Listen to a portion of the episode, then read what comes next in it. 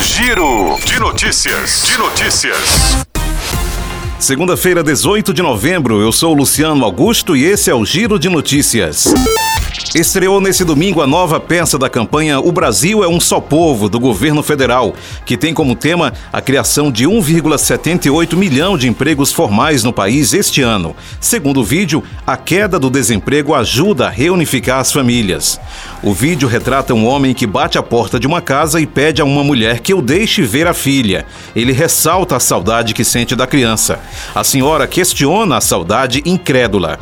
Vestido com um uniforme profissional com a inscrição Novo PAC nas costas e com um capacete de obra, o homem revela que conseguiu um emprego com carteira assinada em uma obra do PAC. Lançada em rede nacional no domingo, a campanha O Brasil é um só povo tem como objetivo mobilizar os brasileiros para consolidar a reconstrução do país.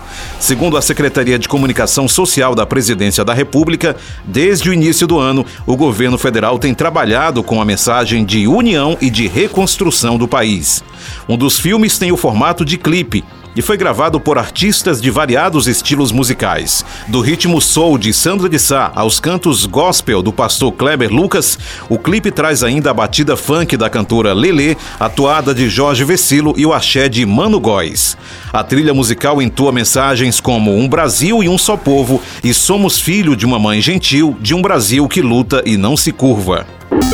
As universidades federais no Ceará perderam 13% da verba para assistência estudantil, investimento usado em bolsas e auxílios transporte e aluguel, por exemplo, nos últimos sete anos, com 56,3 milhões em 2015, caindo para 48,7 milhões no último ano. O menor repasse do governo federal também abrange os recursos para infraestrutura. Essa parte do orçamento, que inclui obras e compra de equipamentos para aulas e pesquisas, teve 3,6 milhões de reais em 2022, um valor similar ao de 20 anos atrás, quando as universidades receberam 3,8 milhões em 2002.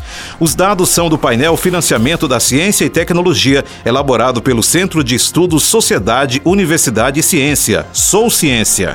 Os valores atualizados até janeiro deste ano foram coletados no Sistema Integrado de Planejamento e Orçamento do Ministério do Planejamento. O levantamento não detalha quantos alunos são afetados por essa realidade.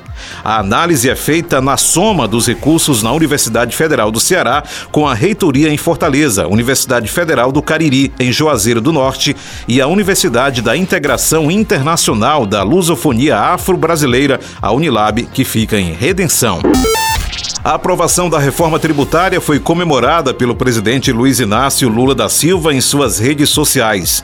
Em tom de agradecimento ao Congresso, ele disse que, além de facilitar investimentos e ajudar o país a crescer, a nova legislação resultará em mais justiça tributária, com ricos pagando mais e pobres pagando menos impostos. Os parlamentares votaram dois destaques antes de concluir a sessão. O primeiro manteve o texto original, mas o segundo retirou armas e munições do imposto seletivo por 293 votos a favor e 193 contrários. Os destaques aprovados mantiveram incentivos ao setor automotivo e a fabricantes de baterias do Norte, Nordeste e Centro-Oeste e reinstituíram a autorização para que o salário de auditores fiscais estaduais e municipais sejam igualados aos dos ministros do Supremo Tribunal Federal. Como a reforma tributária não sofreu alterações de mérito em relação ao texto aprovado pelo Senado, o Congresso promulgará a emenda constitucional da reforma tributária nos próximos dias. O anúncio foi feito pelo deputado José Guimarães, líder do governo na Câmara. Com o fim da votação, o Congresso conclui mais de 30 anos de discussões após sucessivas propostas que não prosperaram nas últimas décadas. O Giro de Notícias tem produção de Camila Matias. Sonoplastia André do Vale, no áudio Milton Santiago. Essas e outras notícias você acessa em gcmais.com.br.